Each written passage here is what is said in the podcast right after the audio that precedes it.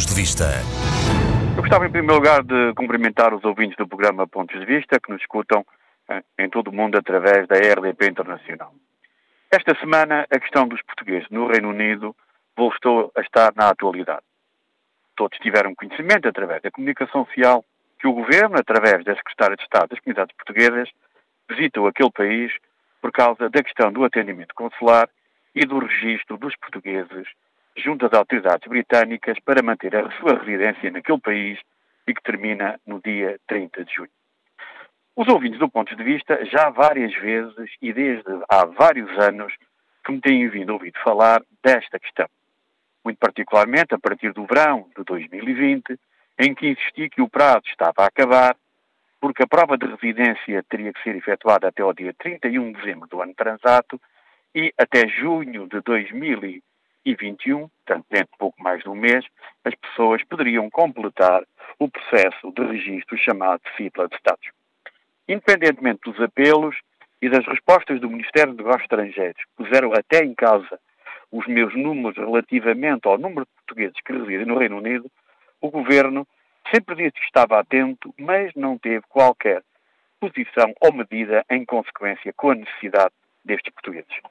Eu digo isto porquê? Porque se há matérias e exigências no plano administrativo das autoridades britânicas para os cidadãos europeus que ali residiam até à saída do Reino Unido da União Europeia, também é verdade que do lado português é fundamental estar todas as condições possíveis para que estes portugueses tenham os documentos portugueses válidos para poderem fazer todas as diligências administrativas necessárias para requerer o tal estatuto de residência a partir de julho de 2021.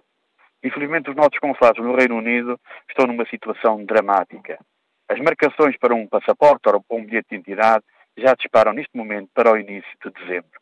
Chamámos a atenção uma, duas, várias vezes na Comissão dos Assuntos Europeus, na Comissão de Negócios Estrangeiros, em sede de plenário na Assembleia da República. E agora, a pouco mais de um mês, é que o Governo anuncia que vai dotar o Consulado de Londres e de Manchester com mais alguns funcionários, que mesmo que venha a efetivar-se, já não chegará a tempo sequer para poder ajudar tantos portugueses que tanto necessitam de documentos portugueses em dia. Recordo aos ouvintes do ponto de vista que terminou há muito pouco tempo a restrição que impedia aos portugueses do Reino Unido de virem a Portugal, que era a última alternativa para fazer um documento, seja ele o passaporte, neste caso mais importante para o registro, seja ele o cartão de cidadão. Esta atitude do governo demonstra que atual, a atual governação não respeita as comunidades portuguesas. Nós precisamos de governos que ajudem a resolver os problemas das pessoas. Fazer política é tentar resolver os problemas das pessoas. Eu não consigo entender, como deputado da Assembleia da República, como é possível, ou como foi possível, deixar a comunidade portuguesa entregue a si própria, com consequências graves para a sua vida e para o seu futuro. O facto da senhora Secretária de Estado só agora ir ao Reino Unido inteirar-se da situação é uma afronta ao mundo das comunidades portuguesas e aos 5 milhões no estrangeiro, nos quatro cantos do mundo, dignificam Portugal. Nós também somos portugueses. Todos são portugueses, nomeadamente os do Reino Unido.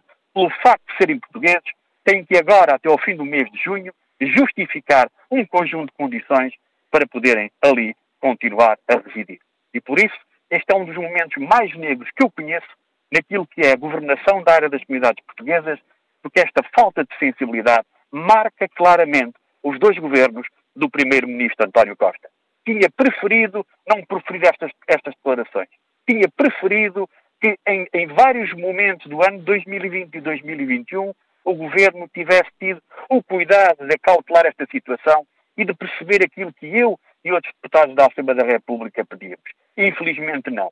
Quem perdeu, certamente muitos portugueses que vivem no Reino Unido. Mas quem perdeu, sobretudo, foi Portugal. Pontos de vista.